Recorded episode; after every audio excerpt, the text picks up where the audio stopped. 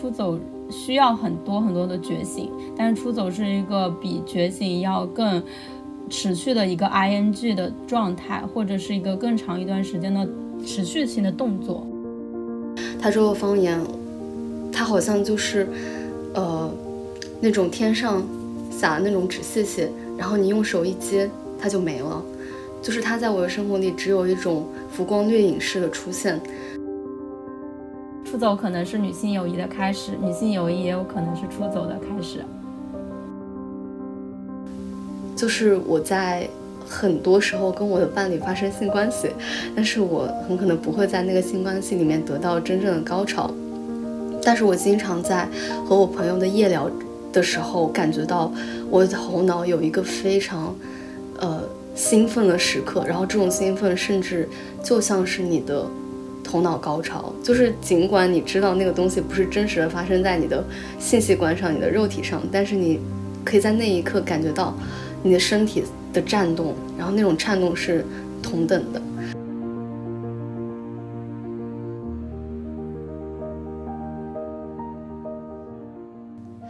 Hello，大家好，欢迎来到新一期的七跑八宝，这里是狗毛。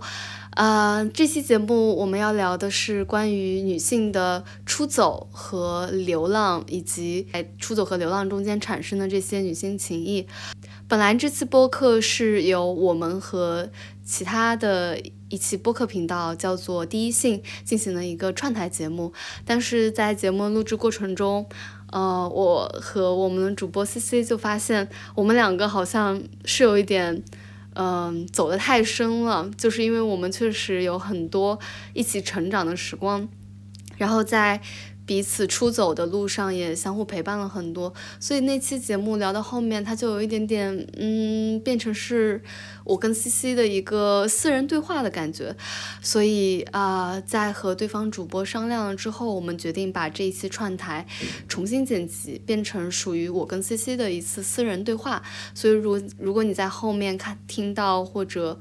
感觉到有哪些地方没有很接得上，请多多见谅，因为那个是我们剪辑的痕迹。那那我们开始吧。我现在是刚刚结束在泰国两个月的旅行，然后回到呃在浙江的家里面，然嗯，然后我觉得在家里面也正好就是很适合在聊这个题，因为有了一些，哎呀，人回家就会有很多很复杂，就是像在两个世界里面穿梭的这样的一种经验。然后过去的很长一段时间里面，我都在旅居。嗯，这是我旅居可能一年之后第一次在家里面想要试图待长一点的时间。嗯，然后狗毛也可以聊聊。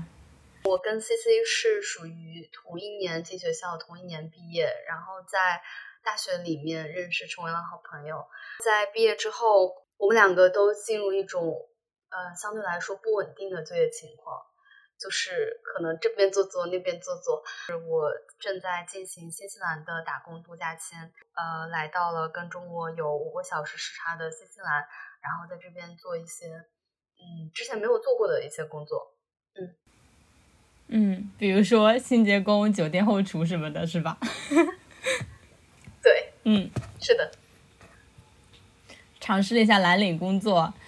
就我跟狗毛可能会多一些离散的经验，就是我们会远离我们的国家，然后再尝试一些。呃，无依无靠的生活，就是可能在出走这个概念上面，就是我们在女性主义这个语境里面，在讨论出走的时候，它肯定是跟娜拉出走这样一个故事，比如说五四的这样一种时代情况下，女性走出家庭，或然后走到一个社会这样一个生活，或者是我们现在在提及这个时的时候，它会成为嗯一种全球不是华人大离散的一个背景下，可能是从香港大离散开始到国内大陆这个润学兴起这样的一种。背景也是一种女性的出走，就可能它的定义上面要更驳杂了一点。那也可以聊一聊左认为的出走时刻。我所谓的，比如说从家庭出走，可能我从大三之后就没有再问家里要过一分钱，然后我大多数时候都不会。回家就是真的不在意义上在家里，就是在外流浪的一个状态。这个就是我完全可以去，我会觉得这个东西它是出走是发生在我觉醒之之后很长一段时间发生的一个动作。就是可能说异地求学是你开始接触很多新的东西，有一个新的状态，这是一种生活状态，就是不跟家人生活在一起的状态，然后你在这其中慢慢觉醒。但是做出出走这个动作的时候，就是在我看来，它可能是有一个具体的动作，好像不能再回去了。然后或者说像狗毛一样，它直接换到了另一个城市、另一个国家，就是嗯，它可能更多的是，我觉得出走需要很多很多的觉醒，但是出走是一个比觉醒要更。持续的一个 ing 的状态，或者是一个更长一段时间的持续性的动作。呃，C C 说的其实，嗯，跟我的经历可能确实比较接近吧。因为我刚才仔细的想了一下，我的出走其实是一种，呃，未完成的弑父。就是我觉得在整个家庭叙事中，如果我是一个男孩，那么。我一定会有一个时刻，就是我在收入上，或者是在呃精神上，或者在状态上，能够打败我爹，然后成为这个家新的主人。但是，呃，好像在我成长的某一刻，我就突然间意识到，我其实是没有办法完成这样的权力交替的。但是我也没有可能再继续在这样子的家庭结构中生活下去了。然后我唯一的选择就是我离开这个家，我觉得那个东西是一个我出走的契机，而且我觉得或者说我推动我出走的一个重要原因是，其实我觉得我爸不要我了。嗯，我觉得这样说来可能会有点奇怪，因为它跟女性的主体意识或者跟我个人的意愿其实没有很大的关系。但是因为我从小生活在一个离异的家庭，也没有从小了，就是我爸妈离异了。然后在我爸妈离异的那个瞬间，其实我是需要做我人生第一个选择，就是我跟着我妈妈还是跟着我爸爸。然后我跟着我爸，所以我妈妈就从我的家庭里面离开来了。呃，我现在在回想这段时间，我会觉得，如果我当时是跟我妈妈生活在一起，那么我现在要面临的处境绝对复杂的多。因为我跟我妈在一起的时候，我们母女之间会有一种，呃，比起我跟我爸更加深刻的纠缠在里面。所以，如果是我跟我妈妈，我可能没有办法那么轻易的离开这个家，然后去到外面的世界。但是因为可能那个时候我就已经跟我妈妈说了告别，所以在接下来很长一段时间，我都是处在一个状况，就是这个家只有我跟我爸两个人。后来我爸要组建新的家庭的时候，呃，我非常明显感觉到我爸在他的新的妻子跟我之间做一个选择，就是他选择把他的新的妻子排在我在这个家庭的位阶之上。然后我就从一个家庭里面比较跟我爸平等的位置，一下子掉到了下面去。呃，我觉得这个是我最开始出走的那个原因，因为它其实没有很光鲜亮丽，然后也没有对我来说是一个很高兴的经历，就是我终于挣脱了牢笼或者什么。对我来说不是，对我来说反而是我真实真真实的开始了属于我的流浪。就是在我爸呃跟那个女人发生了，在我爸跟那个阿姨发生了关系之后，我就有一种很突然的感觉，就是我失去了这个家，然后我今生一生一世的流浪从这一刻开始，并且没有终点，就是它是一个被推出去的过程，是，然后你倔强的说是我选择了。我没有说倔强说是我选择了，我觉得我就现在回头看，我确实得承认那个东西不是我主动选择的，因为，嗯，可能从我家庭的角度来说，我爸爸并没有那么的封建，然后他也其实挺爱我的，然后我们家庭的经济情况也是属于那种，你你正常生活下去会很平稳的状态，然后就就很像是春天的时候有有有一株蒲公英，它要。发新的芽，然后你就被一阵擦身而过的风带走了，就是那种感觉。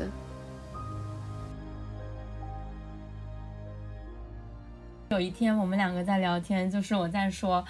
嗯，我们当时在羡慕，就是我在 羡慕我的伴侣，我觉得他很，就是可以有那种一种落叶归根的那种勇气吧，或者一种幸福，就是他在这个世界上累了，他就有一个地方可以回去，可以承接住他这样一个状态。然后狗毛就说，呃，但是流浪也不一定是一件坏事。然后就，然后我就说我几乎已经能够感到我命定的流浪了。然后他就说，就是嗯，虽然我们肯定当时我们都表达出了我们对。那种东西的一种羡慕，就是你在这个世界上，你肯定是希望有地方可以留住你的，不论这个地方是家庭还是什么地方，但它是一种，嗯，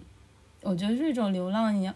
嗯，的人都会渴望的东西。因为我觉得我们不会说啊，我天生就是想流浪，然后 我就是想要去外面遮风挡雨，就是吹风吹雨。我们肯定是想要有一个屋檐。然后我跟狗毛可能会比较相像，就是。我觉得从家庭出走有一部分是我主动的意愿，就是可能我很小的时候就有一种感觉，我肯定是要离开家的。但是很小时候这种感觉，它可能也来自于一种家庭的排斥，就是你会觉得自己不属于这个家，然后你会觉得，嗯，自己没有办法一直在这样的一种语序里面生活下去。就我跟他讲，嗯，我最近不是回家了吗？其实回家的时候。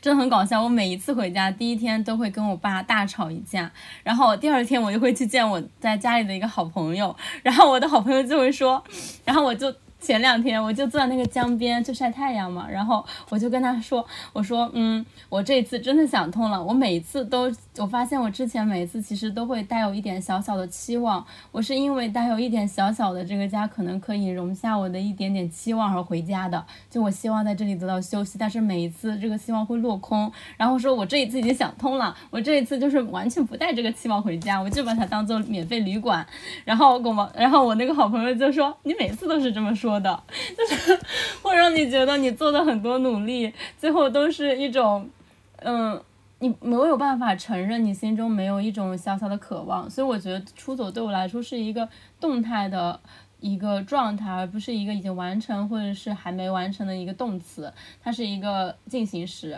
然后我反复的在离开家和就是非常疲惫，想要找一个地方依赖这个过程里面之间一进行一些游离，然后。因为又因为我们家庭比较复杂嘛，因为哎，我们这个播客啊，我们七宝播 七宝八宝，每一个人没有一个人有不破碎的家庭，反正就是我们我们播客的一个特色。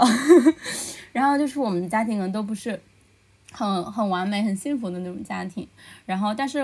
他们也不至于说不爱你，不就是让你可以完全断断亲。然后我发现我没有办法做到断亲的这个事情，其实跟狗毛有一点像，就是嗯，比如说我跟我父亲之间是有一种，他没有做错任何事，我清晰的知道他没有做错任何事，然后他也很爱我，他就是一个他也没有。想要控制我，他可能不像有些家庭，他可能控制你，对你有要求，或者是，嗯，比较极端的重男轻女，想让你把钱给家里面。然后我感觉他从来都对我没有这样的期待，对，因为我可能是他人生唯一的希望啊，就是活在这个世界上。就是你会觉得在这样的情况下，你无法，无法很很残忍的告诉他，你像我老是做这样残忍的事情，但是我无法完全的做到残忍的事情，就告诉他我。你就当做你没有这个女儿，或者说完全离开这个家庭，这件事情是不能实现的。反正我的过程可能就是我会一直一直出走，但是我还可能会在未来的某一天，我完全知道这样子的某一天，比如说我父亲如果生病了，我感觉我没有办法不回到他身边。所以出走对我来说是一个很复杂的命题，而且我不觉得我在这一年旅居的这一年里面发现了一件事情，就是我当时写一个迷思嘛，就是。出走并不是一个童话故事，然后它其实是一个非常残酷的的事情，而且它里面有很多维度。比如说我现在这样的回家，算不算出走的过程呢？还是说只要我心里面想的是，嗯，我已经完全违背了这个主流语序，我这个回家就也能够算作出走呢？其实我觉得这中间是有很多可以讨论的一些维度的，嗯，觉得这这个是我我的经历，然后我能比较明显的感觉到出走的时刻，就是我。在我心里无数次下定决心，我说再也不要回家了，然后我要努力。但是我又发现，女性在这个社会上很多次发现没有家庭的支持的时候，真的是一个非常非常举步维艰的时刻。就我很多次都觉得，天哪，我已经养活自己两三年了，没就一直养活自己的过程好累啊，然后还要为自己的未来就是进行一些。买单，就是 比如说你未来想要干什么，然后你这阵子就要更努力，然后这个过程就会让我人有的时候可能会贪婪，很贪婪吧，人有的时候想说，那要不我就。可以，如果有人能够给我点钱，或者有人能够就是支持我的话，我会觉得那也是一件很幸福的事情。当然，我觉得可能创作创作自己的生活这个过程本身是一件很那个事情，但是我必须承认它是一件很很辛苦很辛苦的事情。嗯，我我觉得我是不会美化出走的，就是我不会说它是一件很很好很好的事情，就是在我的这个角度上来说，嗯嗯。它的定义可能就是一个我正在进行，或者是女性正在进行的一个离开家，或者是尝试在这个社会上以自己的一种身份生存的一个一段生活或一种状态，这样一个尝试。我觉得这个东西是出走，而且我觉得出走的定义里面一定有就是离开一个原有的，嗯，但是是固有的一个不适合你的支持系统，或者是支持的一个空间。嗯，我就想说，出走其实可能对我个人来说，更像是一场我迟来的青春期。对，就感觉我从小的时候到长大，就没有很多叛逆的时刻，基本上就是按照老师和家长的期望一步一步走过来，然后就发现，终于在我人生。二十三岁、二十四岁的时候，迎来了我的青春期。就是我当时说是东亚人的一场漫长而后知的青春期。嗯，是的。嗯，我我甚至能感觉到他还会在很长一段时间出走这个动作会成为我们的。一个人生的状态，就是比如说离散的一种状态。在在出走之后，我们当然会有自己选择的家庭，成为女性友谊。但是每一个人都在出走，就是我们的女性朋友们，她们每一个人现在的状态就是她们出走到了世界上不同的地方，然后你还是孤身一人。就是我们虽然他你可以说我们有一种精神上的联系，但是在具体的生活里面，我们就是孤身一人，而我们出走的目标都是不一样的。哦。然后我就觉得，我前两天看到那个话，他就说人是回不了家的，只有当我们走在志同道合的道路上，这个世界会看起来暂时形同家园。但是它是暂时和看起来形同家园啊，有人懂吗？嗯，我觉得这段话就可以，嗯嗯，概括我刚刚讲的出走跟女性友谊之间的那种关系。嗯，博大的东西不是说一句离开家，或者说你不要把它看得那么重要，这事情就可以结束的。家庭，嗯，不只是说哦，我们把家庭看作一个很重要的东西。而是我确实也觉得它是一个很小的单位，就比如说我跟我的朋友在一起，嗯，比如说不管你是和你不和异性，比如说你和同性，你和任何一个你的朋友组成一个家庭之后，你仍然要落回这个语境里面去讨论。比如说我跟我的好朋友成为了家人，然后我们之间在一起具体生活的时候，我们仍然能感受到彼此之间偶尔会有一些伤害。然后我们在原原生家庭习得的很多东西，比如说我们是没有习得很多东西，比如说没有习得过沟通，没有习得过。就是如何去解决这个矛盾，或者是说我们如何习得表达爱的方式，这些东西在一个具体的语境里面仍然是重要的。而且我觉得，嗯，当我以前也可以跟我自己说，我以前跟狗毛说过，我就说我就是我自己的妈妈这件事情，我在养育我自己，就甚至可能像分裂出另外一个人，我自己就是一个家庭的时候。嗯，这么说当然是一件，嗯，我觉得我可以告诉我自己，而且它也是事实的事情。但是我后我到后面会在想，说一个人的家庭，他真的可以就是不崩坏吗？就是我还是觉得，在这个世界上，我受到了很多伤害，我有的时候还是会希望这世界上有人给我支持的，就是。嗯，然后有些时候，就像我刚刚提到的那个点是，比如说，当我们选择和女性和很多很好的朋友，我们都已经到了，就是完全确认我们这一辈子一定会一起养老，然后一起就是，其实是按理来说是一个很安心的东西，但是在某一些时刻，你仍然会觉得，因为我们出走的目的地是不一样的，然后我们出走将来想要的东西是不一样的，因为我们都太有主体性了，而导致就是。嗯，在具体的现实生活里面，你就是孤身一人的这样一个情景，就你当然心理上会得到很多很多东西啊，但是我我觉得很，我觉得这是一个很复杂的命题，就我们没有习得过如何在离散的背景下去，嗯，重新建立支持系统，或者是重新去做，嗯，我觉得这就是我我想起来另一个事情，就是呃，同样的一个道理可以迁移到，就有些人说我就是不需要社群，我一个人就可以这样生存下去，但是他不能指责另一群需要社群的人说，呃，你其实一个人也可以，你可以不从社群中得到能量，就是就是这样子。我觉得那那个东西是，这是我想要表达的一个东西啊，就是我觉得出走这个过程里面真实发生的一些感受，嗯嗯。而且我也在想另外一个问题，就是当我的原生家庭其实并没有很亏欠我，比如说对于我的家庭来说，我是从从小到大都觉得我跟我跟我爹之间的关系其实并没有那么差，也并没有那么平等。所以说，如果没有某一个突然的事情发生，我觉得可能我一辈子都不会真实的从心理上离开我的家。我我相信有一大部分人，他们的家庭或多或少也有类似的处境，就是你在家庭中并没有完全收获的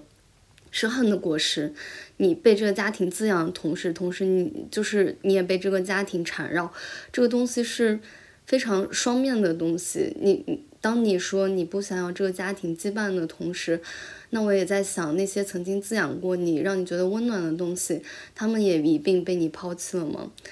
我也在想，如果那些东西已经成为你成长养料的一部分，你如何从自己身上，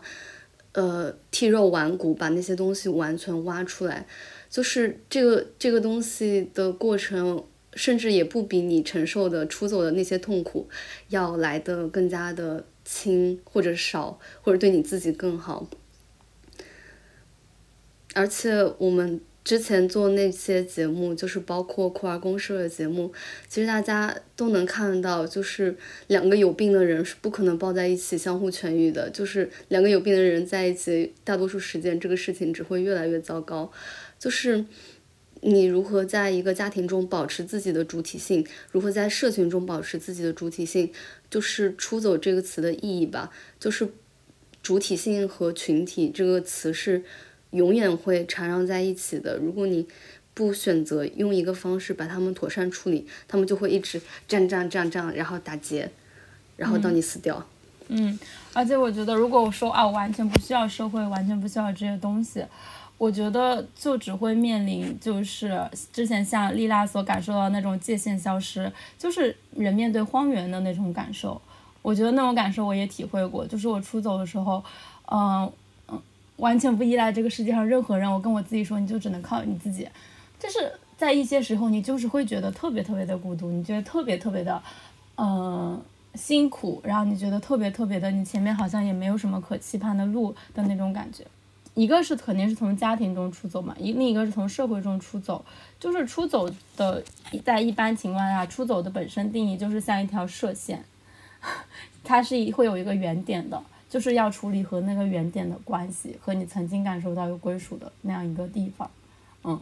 我感觉我一直都有那种在特别漂泊的那种感受，而且我是在今年才真的愿意转转过来，从头认真的去看一看这个原点发生的很多事情。我觉得那个经验也是很很重要的，因为我前几年完全就是忘记这些事情。就我去上海念书的时候，那几年我甚至不会想起自己的童年，我就感觉我在上海是另一个人，这个世界上另一个人。但是有些时候你也会觉得这个自己很陌生，就是就是这样的感觉。就是我到今年终于决定去承认这个东西，然后决定回头去看一下，就是看一下这个原点所发生的东西，然后包括呃里面所有的那些东西，嗯。就像我们在讲说，呃，沃尔夫说 “women have no country”，但是真的没有任何一个国家属于你的时候，你真的不会有那种被抛掷的一种感受吗？它就是我，我觉得我是存疑的。就是当我们在讲这个词语的时候，我们是说更多更被压迫的人，我们联合起来会成为一个新的，呃，一个 community 或者是别的东西。但是我觉得这一句话听起来还是一句很让人难受、很让人绝望、很让人愤怒的一句话呀。就我们 have no country, no family，嗯，然后我还呃，然后之后就是呃，可能我们想到的一个答案嘛，就是我们现在想要答案肯定就是女性情谊，它几乎会成为唯一的我们现在生活里的这样一个答案。除此之外，你很难在这个父权制的社会之下找到一个立足之点，呃，或者是一个支持系统。我们一直在实践的，就是以女性情谊作为这个这一个东西的来源吧。那在，我我其实想问的，我想了一下，我其实想问的是，在出走这一句口号之下，还有什么东西？就是，就是这个东西，就是啊，我们要出走，呃，我们就是这么互相鼓励啊，我们要出走。但在这个之后，其实生活是更复杂的，就是在这个之下还有什么？嗯，那些真实的细节。就是，嗯，我还想补充另外一个视角，就是关于，呃。因为因为我现在人在新西兰嘛，所以就是如何出走到国外，或者说出走到国外是怎么样的一个体验？就是我觉得在我在国内的出走的时候，其实更多我还是在处理自己一些生活上很具体的事情，比如说我走了之后，家要住在哪里，要和谁一起生活，钱要怎么赚。然后我的工作和娱乐之类的事情要怎么平衡？因为这些东西你变成一个完全只对你自己负责的人了吗？然后你要决定你未来的方向等等很多的事情。但是呃，我现在回想起来，我仍然觉得我刚出走那段时间那些东西都还在一个我能够掌控的掌控的这样子一个阶段。但是等我来了新西兰之后，呃，我觉得是。另外一种出走吧，就是这种出走是对你母语的出走，也是对你母国的出走。你离开了呃故乡，然后来到这样一个陌生的国家。我刚来的时候，其实觉得比我第一次从家里离开去上海上大学那个时候还要更加的无措，因为你没有任何在当地认识的朋友，然后你没有支持的网络，你没有。呃，房子没有钱，没有交通工具，不会语言，然后还要急需一份工作，就是在这样一种情况下，我觉得我是从一个不能说是更大的世界吧，但是我是确实是从一个 A 世界走出来，走到了 B 世界，然后我就惊讶的发现，这个 B 世界跌的这个 B 世界确实没有我想的好，就是那种感觉。这梗怎么那么烂？嗯嗯，在在这种出走中，我就渐渐发现那些身上属于我原来在这个国家或者在这个家庭中的印记，慢慢的被一个世界磨平。当我开始学习使用一门外语，然后开始渐渐融入这边的生活的时候，我就发现，呃，我故乡的语言，尤其是我。我因为我在浙江台州长大嘛，台州的方言，它好像就是，呃，那种天上撒那种纸屑屑，然后你用手一接，它就没了，就是它在我的生活里只有一种浮光掠影式的出现。然后我也发现，呃，我最擅长运用的中文，我的母语，也在这种。外外国的生活里面变得开始开始粗糙起来，我开始找不到合适的词去形容我的感受，然后我也开始觉得，呃，当我用中文在进行表述的时候，那一切都不太不再丝滑了。就是我之前总觉得中文是我的第一语言，当我的思维想到什么的时候，它可以立刻变成中文转换出来，中文转换出来。但是包括现在，我像。开始做那个中文复件一样，必须要非常努力的去组织我脑中的语言，才可以把这些东西都拉出来，然后形成一个比较完整的句子。但是同样的感觉也发生在我在新西兰，当我在用英语说话的时候，我时常觉得自己很笨，很不机灵，然后做很多事情都都做了东边就忘了西边，然后别人跟你说了一，你会记成二。就是因为你在这个语言里面，我我仍然觉得我在英语这个语言系统里面是一个幼童的状态，就是我在一个熟悉的环境慢慢成长为大人，然后觉得自己可以离开这个环境之后，到一个陌生的环境，我发现我在这个全然陌生的环境里其实是幼童，然后我开始寻找很多的东西，刚开始的时候是逃避。因为我可能暂时没有办法去面对这么大的压力，还有这么多生活上的琐事，所以我就开始，嗯，比如说，人家都是在这里每天要学一篇英语，听一篇听力，我不，我从来就是只看小红书，就只看 B 站，让我看什么我都看。还是 ChatGPT。对，然后需要用英文的时候用 ChatGPT，对，然后然后人家给我发工作信息，我就呃手机截屏一下，然后火速翻译，就是一个动脑都不用，对。但是我发现就是在这样子的情况下，呃，呃，我身边突然间出现了一个很好的人，然后他跟我的关系并不是那种很近，但是也不是很疏远，他是我在一个地方工作的同事，然后因为他他特别的好，他很正直，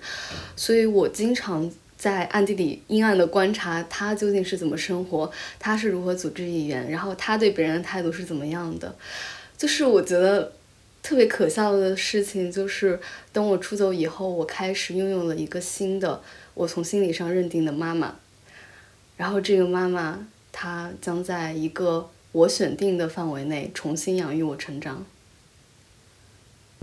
就是在出，就像你刚刚讲的说，在出走之后，你会面临是完全不同的情景。我相信在那娜拉出走之后，她离开这个家庭之后，她也是是需要去到一个她完全陌生的环境，完全完全陌生的一个社会去学学习怎么样去处理自己跟母语的关系。就像你刚刚在讲跟母语的关系的时候，我会想到就是呃，之前赫塔米勒她也是从，因为她是一个德国的女作家，她从一个罗马尼亚的德语小村子，然后逃亡，就离开罗马尼亚那个动。荡的国家，然后去到德国，她当时的文章里面写到了非常的多和母语之间的关系。他发现他无法用罗马尼亚的方言，就是他想要讲的一个词语，无法再用罗马尼亚翻方言去翻译，也无法用。他们，因为他们当时就是有那种秘密警察，他其实也是一种离离散跟出走。他走，然后他发现他自己无法找到一个罗马尼亚方言的词去讲这个，也无法在德语之中找到相应的词去描述那个东西的时候，他就会感觉到自己无处可去。我觉得这个是我们在呃语言，或者说我们跟语言的关系更近一些，因为可能我们都从事一些文字工作，所以这个东西对我们来说非常非常的重要。然后我还是嗯不觉得人可以像原子一样单独的生活，就像你刚刚讲说，你出去会想要在心理上找到一个依赖的对象，然后你把它单方面的指定为自己的妈妈，这件事情是一个很很正常的事情，因为我见过我有很多嗯出走的朋友，他们会在出走之后很依赖另外一个可能姐姐这样的角色，这个人他可能就会成为一个新的世界里面的一个你的一个依靠或者一个方向。然后你在一个完全不知道如何生活的时候，那人的本能一定是去学习如何生活，这样去学习如何去在这个地方按照这样的逻辑。嗯，我觉得这是出走之后很具体的东西，就是我们会经历的东西，真实会经历和感受到的东西。嗯，但我真的不知道这样子好不好，因为我可能出走就是为了避免一个。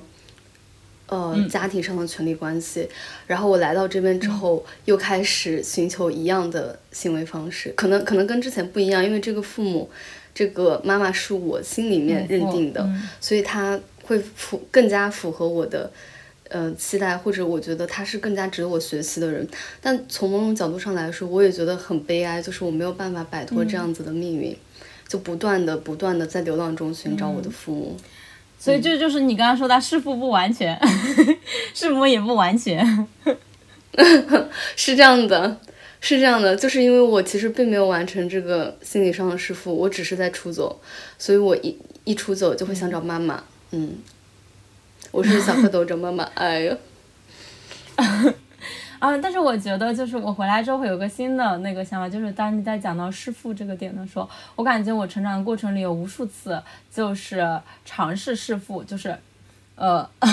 就是甚至已经完全越过了，就是我感觉到了一种家庭关系里面很微妙的一种权力变化，就是我不再是这个家庭里面的弱者了，然后我也开始成为就是。因为这个是一个大家共有的经验。嗯，我昨天在听焦华静讲，在展开讲讲那一次里面，他也讲到说，很少有人去书写那个经验，就是当一个人女孩，就是比如说孩子这一辈长大，长到二十到三十岁这个阶段之间，她就是会面临家庭关系的一种翻转。比如说她更有经济能力，然后她更见更有见识，更能够了解当今时代发生很多事情，而她的父母已经开呃母父已经开始落伍了，已经开始很。往呃，就是需要变退化嘛，就是成之前上海青子也讲嘛，就是有一种成年，然后往老年的时候，其实又有一种幼童化这样的一个轮转的过程。然后我们其实就我就处在这个阶段里面，然后我就从他讲这个之后，我就认真的想了一下，然后我发现我这两年就是在处于一个呃精神。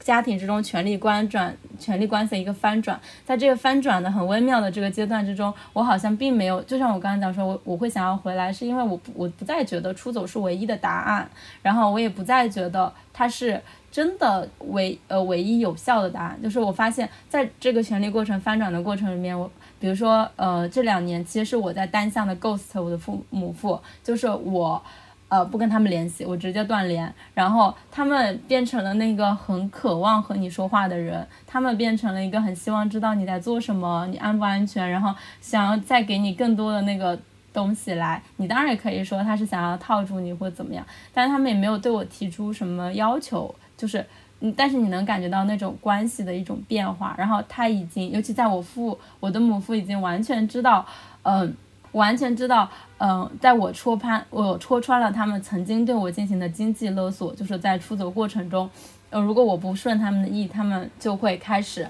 呃，经济勒索你，然后再到后面无法经济勒索我。我刚刚说了，我很早就经济独立了，在我他们无法经济勒索我的时候，他们就会开始情感勒索我。他们在用情感勒索我的第一次，我就呃。嗯，我就非常坚定的指出来，我说你这是在情感勒索，你这就是情感绑架。然后之后我父亲就沉默了，他后面再也没有说过这样的话。就是当我的见识和我对这个事情的理解程度已经完全就是不再是那个顺从和孝顺的那我以前也不是个很孝的女儿啊，就是完全不再顺从，然后也不在这个的过程里，我反而觉得现在。这个事情是由我在控制的，而且是我能决定我要不要回家，他们没有办法在他们的那个语境里面把我赶出去，然后 我就可以把这当天然旅馆，不是免费旅馆，就是，就是，而且我可以，甚至有时候觉得自己拥有一种很可悲的残忍的力量，就是我可以决定他们的情感。就是我能不能决定你会不会受伤害？就是我要不要说这句话？而我说出来的话已经能够更直接、更有痛的打到他们的弱点的时候，我会发现我自己还是太仁慈了。就是我会，我会，我会，嗯，觉得我说不出这样的话，出于某一种，出于我觉得他们没有做错什么事这样的一个立场来说，但是这种感受是好的。就是，嗯，一个很有能力的女儿这件事情。家庭关系这种翻转的这这一个角度上面，我会觉得在这一点上，嗯，可能已经我已经成长了，不再想这一部分成长有的是时代和年龄阅历的，就是很自然的一个结果。还有一部分结果也是因为我的心态变得更更有主体性了，然后我也不再为这些东西所操纵。这个过程里面，我觉得是很有趣的，所以我会觉得出走可能也不一定是一个唯一且唯一很好的一个选择，嗯。我听到你这么说，就想到之前你跟我说，你还记得吗？就是你有时候会觉得你的家人很不可理喻，就是觉得他们怎么连这样子的东西都不理解。然后你已经就是完成了一个现代化的转折，但是后来你又说，你觉得以这样子的方式苛求他们，其实不是很必要。嗯，我觉得确实就是比起出走来说，这个东西更像是一个心理层面的和解吧。嗯，就是我们都接纳了，我们都是这样子的人。而且我觉得这跟我们当时在讲，就我们播客之前有讲过我们的一种态度，就是我不希望它是一种，呃，以我为。当然也不知道，就是其实就是跟你，嗯，我们不希望成为权力倾轧那一方，就像我们不会希望一个反转的女权社会，就是那种所谓的男权男女互换的这种社会一样。就我们觉得，包括你在看摩梭家庭的时候，其实他们就是一种很完满的一种家庭家庭的语序啊，就是在这个家庭之中，并不是说出就一定，我还是会觉得很有很多很多可能性，这种可能性是迷人的，而不是只有。呃，唯一出走这一个答案，我还是想要找一找更多的东西，因为我已经体会过出走了，我已经体会过那种在这个世界上只有你一个人出走这个过程，嗯，然后我还是会觉得很很开放，就它不不是一个呃 我们要出走这样这样的一个，我觉得每个人可能会有自己的解法，而我觉得在解答这个的过程中，我觉得是一个很有趣的过程，嗯，而且你当时在讲说觉得他们不可理喻，但我现在就会转头会想。呃，可能就像我之前会写认知障碍家庭的社区一样，其实对于老年或者是对于长者，他们这种趋于弱势的一种过程，其实他们是对于我们来说的，现在开始他们是对于我们的弱势群体，而我我们可以决定我们如何看待他们，以及我们如何对待他们。我觉得这个是一个更新的课题，嗯。就是比如说你是决定包容他们，还是你是决定把他们当做你的对立面？我嗯，可能在初期，我希望是前者，就是我完全忘记他们，完全把他们当做我反叛的对立面。但是在成长的过程里面，我会，我觉得我还是会生长出一些对于弱者的一些同情。就有些时候，我会觉得，嗯，呃，我我我无法做到那么残忍，至少我无法重演他们对我做的事情。这样，我嗯。我我明白你的意思。我之前看 GQ，然后他们有一篇文章是讲说一个男生，他就，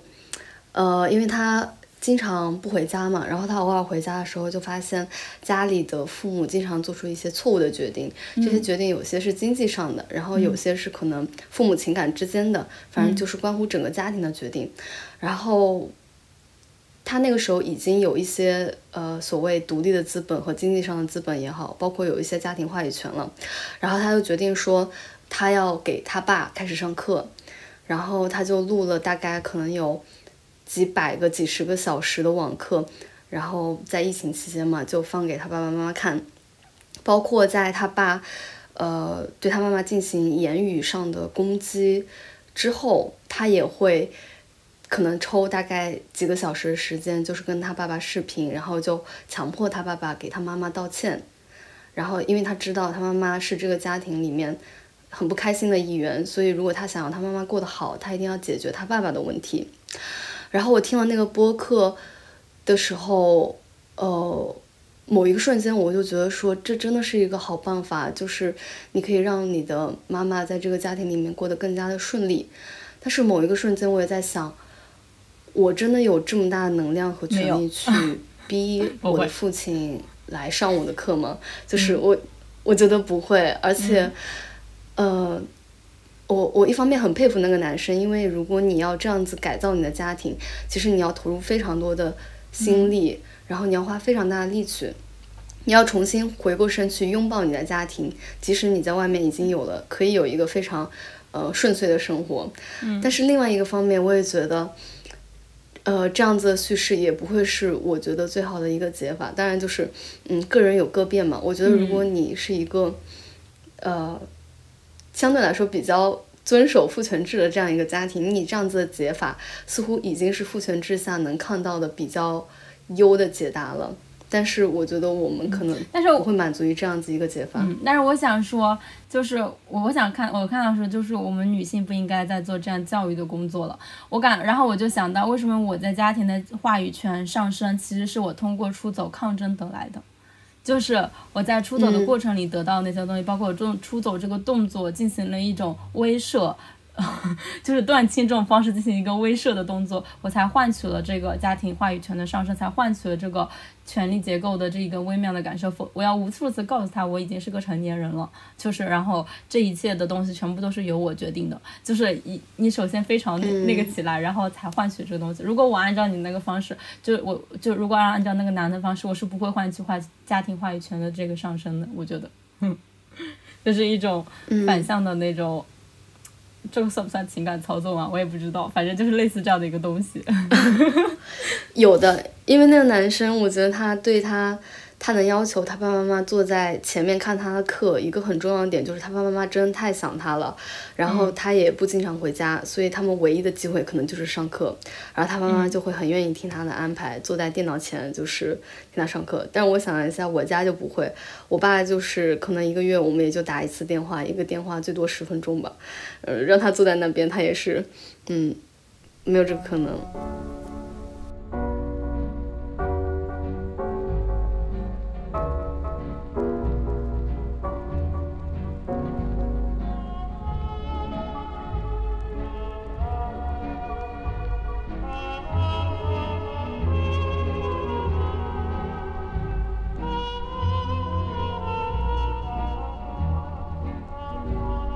当我们在讲到女性友谊这个点的时候，这应该是狗毛写的吧？他说出走可能是女性友谊的开始，女性友谊也有可能是出走的开始。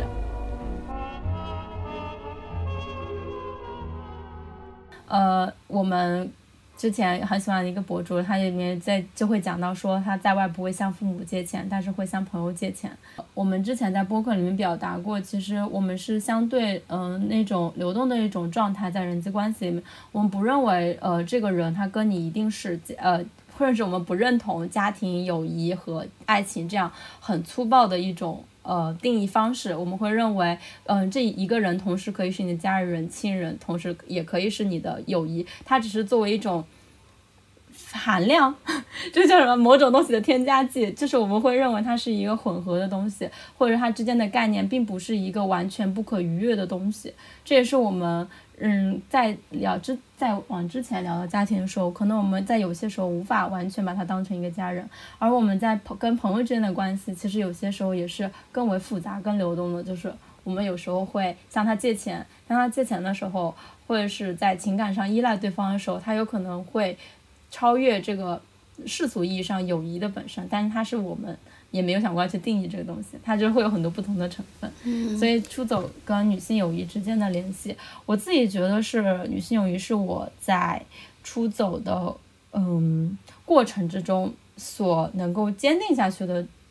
的出走的一个信心的来源。就是我感觉我很早就知道自己要出走了，就是。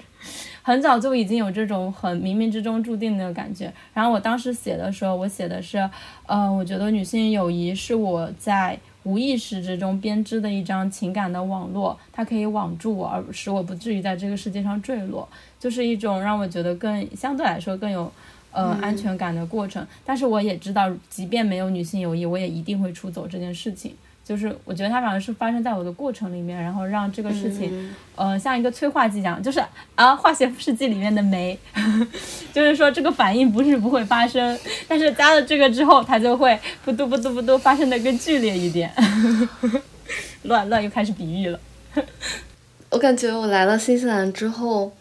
呃，特别明显，就是尤其是之前。可能去印度尼西亚玩了一圈回来，然后就来新西兰了，就是有一种很荒谬的感觉。这个荒谬，嗯，主要体现在我觉得这个世界就是一个草台班子，然后所有的货币就是一场大富翁里的货币游戏。因为可能我在上海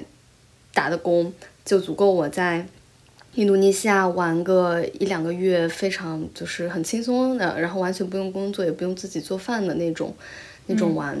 然后可以享受大泳池。但是我带着那笔钱来到新西兰之后，我就会发现，你在这里正常的维持你的日一日三餐，然后付你的房租，他可能连。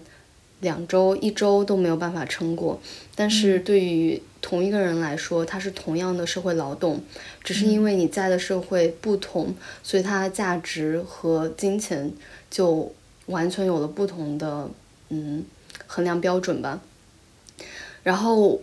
我就发现，这世界上有很多东西都是这个样子的，所有的政治性的东西，所有的战火，然后各个国家的。领导人或者怎么样，就你看这些东西，当你站在这样子一个交叉的路口去看的时候，它完全没有意义。因为当你在国内的时候，其实评价标准是很单一的，你没有办法以另外一个维度去看你现在所做的一些事情。但是当我来到这里之后，我就意识到，呃，可能人不管你在哪里赚多少钱，那些钱。有可能一夜之间全部都会消失掉，或者说因为一些其他的原因，你就已经离开了这个世界。但是，在这个下面，我仍然感觉到我最真实的那些瞬间，就是躺在太阳底下，然后觉得今天的云特别好，然后晚上的时候给我的朋友打电话，然后说我最近发生了什么，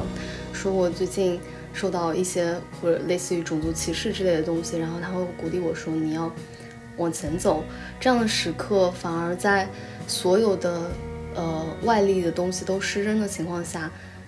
更加的嗯让我觉得珍贵吧。就是这样子政治性的东西，我也想到我跟西西，我们之前在上海，上海也出现过一些比较小型或大型的活动，我们。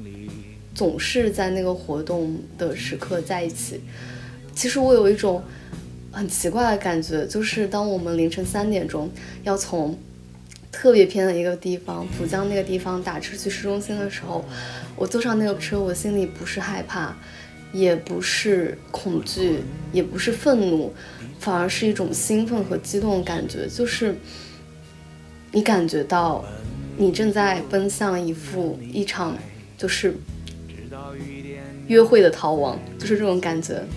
然后我也很多次跟我在新西兰的朋友表述说，呃。就是我在很多时候跟我的伴侣发生性关系，但是我很可能不会在那个性关系里面得到真正的高潮。嗯，但是我经常在和我朋友的夜聊的时候，感觉到我的头脑有一个非常呃兴奋的时刻，然后这种兴奋甚至就像是你的头脑高潮，就是尽管你知道那个东西不是真实的发生在你的信息观上、你的肉体上，但是你可以在那一刻感觉到。你的身体的颤动，然后那种颤动是同等的，就是我时常觉得你在外面呃寻找的很多东西，说到最后就是这样子几个珍惜的时刻，然后我们在无数的大千世界里面探索，很很可能会觉得无聊，因为我现在已经开始对一些事情觉得无聊了，但是我永远都没有办法忘记那些时刻，或者说对那些时刻，呃。哪怕我再遇到、再想起，我还是觉得很激动。嗯，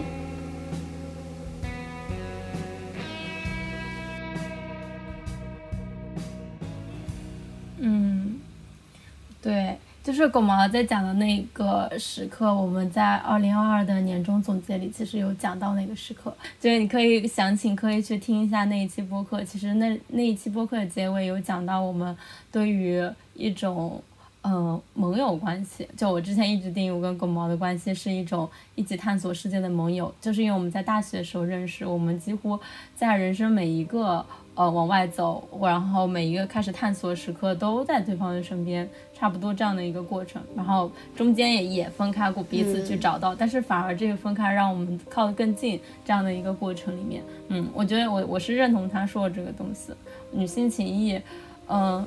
小时候肯定有很多污名。我相信，我想起的时候，我小时候其实也有很多不服。但是我小时候的很多关系，最终都会因为一些现实的问题，呃，没能持续下去。就是他，嗯，可能因为那个时候我们都太不成熟了，或者是我们那个时候彼此之间没有办法像现在这样这么深入的知道我们的命运这件事情，反而在我们知道了。自己的命运之后，反而对女性情有了更多的信心。就是我感觉以可能以前确实只是觉得很需要对方，但是不知道那个需要是从何而来，或者是干什么。但是就像狗毛说，现现在看到万千世界了，或者是看到那些。呃，不管是政治啊、金钱啊，这世界上很多很多的游戏，但是最后发现跟你站在一起的这个人，他是或者能够跟你一起玩这个人有玩这场游戏的人，可能都不是很多。然后他可能这世界上就是那个，哎呀，说的很俗的，就是那个啊，爱不稀罕，稀罕的是了解和就是这件事情，就是知己还是非常非常重要的。我以前以为其实，呃，只要我们有大体上的共识，就是大体上的那种啊，我们对一个东西审美会。对大体上的对一件事情的一个共识，我们就可以一起呃成为伴侣，然后我们可以一起探索世界。呃，我们现在也不是以伴侣为中心制的，我的伴侣每天都说，为什么你对你的朋友那么好，你为什么就不能对我像你对你的朋友那么好？然后我就说 啊，我就说我的朋友可能会陪我一辈子，你不一定的。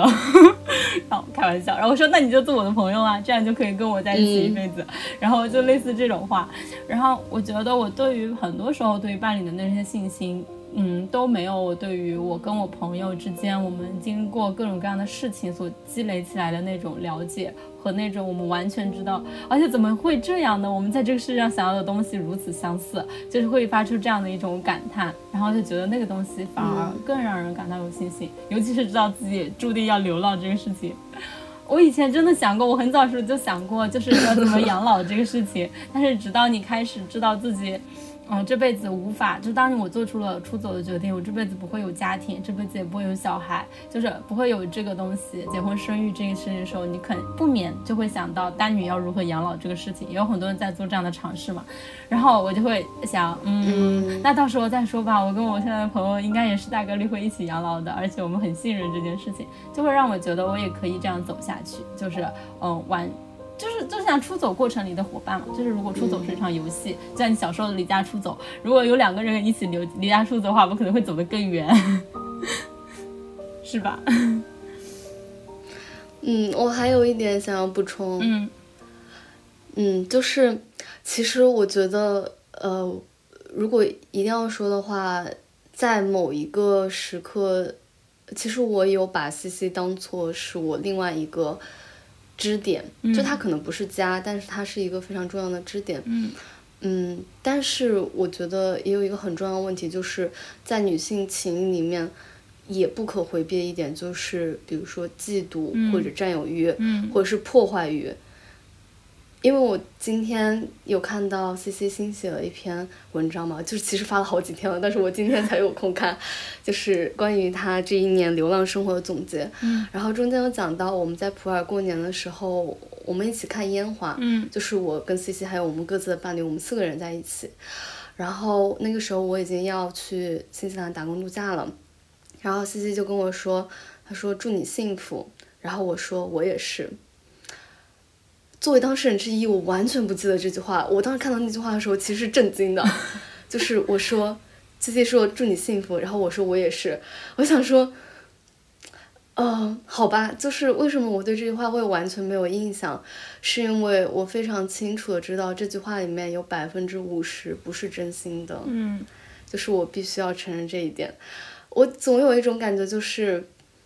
哦。当我看了那个第一集《我的天才女友》嘛，其实其他所有情节我都不记得，但是我就记得里面那个女孩，她对她的朋友说，我甚至不记得他们俩叫什么，我就我记得那句话，她就说，她就说，当她看见她的朋友在讲台上神采奕奕，然后把那个男生怼得不行的时候，她又她又下定决心，这一辈子都不要让这个人离开她的视线。就那在那一刻，我就觉得这句话非常精准的。说出了我跟 C C 之间的关系，就是我总有一种，呃，就是你跟在这个人后面，总就会有一些好吃的 剩下来给你的那种感觉，然后就你不需要努力，然后你就可以一直跟他的步伐，然后一直往前进。我真的有一种这种感觉，但是这种感觉同时也伴随一种，你知道他是非常才华横溢的那种嫉妒感觉，就是为什么我不是这个样子呢？然后为什么我会？不如他呢？但是我我也有的时候会觉得这种嫉妒是一个非常良性的一个嫉妒，就是因为，呃，我觉得这种嫉妒是一个情感上的嫉妒，但它不是一个现实意义上的嫉妒。嗯，比如说，当你看到你真的过得不太好的时候，我肯定不会说太好了。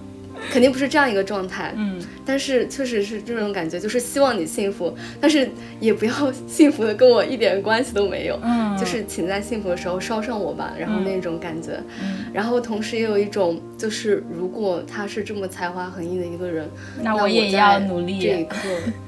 的平庸，嗯，对我在这一刻的平庸就是犯罪，就会有一种这样子的感觉。然后我我特别记得特别清楚，就是我在跟 C C 分开的前一段时间，其实应该是那种嫉妒感觉，包括我们之间的分歧达到，呃，应该是最高最高峰的一个时刻。然后我也非常庆幸，就是我们在非常需要对方，而且非常年轻、非常幼稚的情况下，能够选择把这一段关系缓一缓，然后离开一段时间，往外面走。嗯。我觉得这是对我来说也是，嗯，另一次出走吧，就是我离开，第二次离开，我觉得很重要的东西，嗯，然后再回来，然后找到自己，这就是我们就是说，其实，在出走的过程里，我们去习得了很多经验，然后这个经验其实反而让我们更好的处理了我们真的和很珍贵的东西的一种关系。就因为我我是觉得，就是我在讲出走这个过程时候，我我碰到过很多朋友，他们其实都在讲自己的出走。然后有一次有一个朋友跟我讲，我跟他聊完之后，他说他突然意识到他以前的那些出走其实是一种，呃，那个那个东西叫什么？分离焦虑是一种分离焦虑的前沿，就是每当他觉得他自己的这个先生快要，就是那个时候，他就会想马上把这个东西抛弃，就是然后马上抛弃，然后就他就说我不在意这个事情，我我跟我没有关系，没关系，我可以抛弃这个东西，他就继续往前走。其实我反而觉得，然后他说他在那一刻他才意识到，原来他他很多时候觉得自己。就是想要做这个事情，其实是一种本能的自我保护啊。这个自我保护的背后，其实是有一些，嗯，脆弱的东西在的，就是是一种焦虑的体现。他现在就反而可能不会这样想，他可能会想说，我他可能会尝试去阻断自己的这样一种就是缩起来的第一直觉，去把那些不管是家庭情感和亲密关系、友谊，就是一旦他感到不安全，就把这东西抛弃的这样的一个过程。嗯，所以这是我觉得。出走，它可能并不只是一个完全简单且简短的一个动词，就是我还是就是会觉得它是一个过程，嗯，就我往回走的过程，我也不认为它是往回走，我觉得也是一种出走，或者是也是一种呃重新习得一些东西的一个过程，而且去就是我觉得。总而言之，就是在面临面对真实的社会的那种感觉，就我还是在面对一些东西，嗯，而且我没有逃避去面对这个东西，嗯。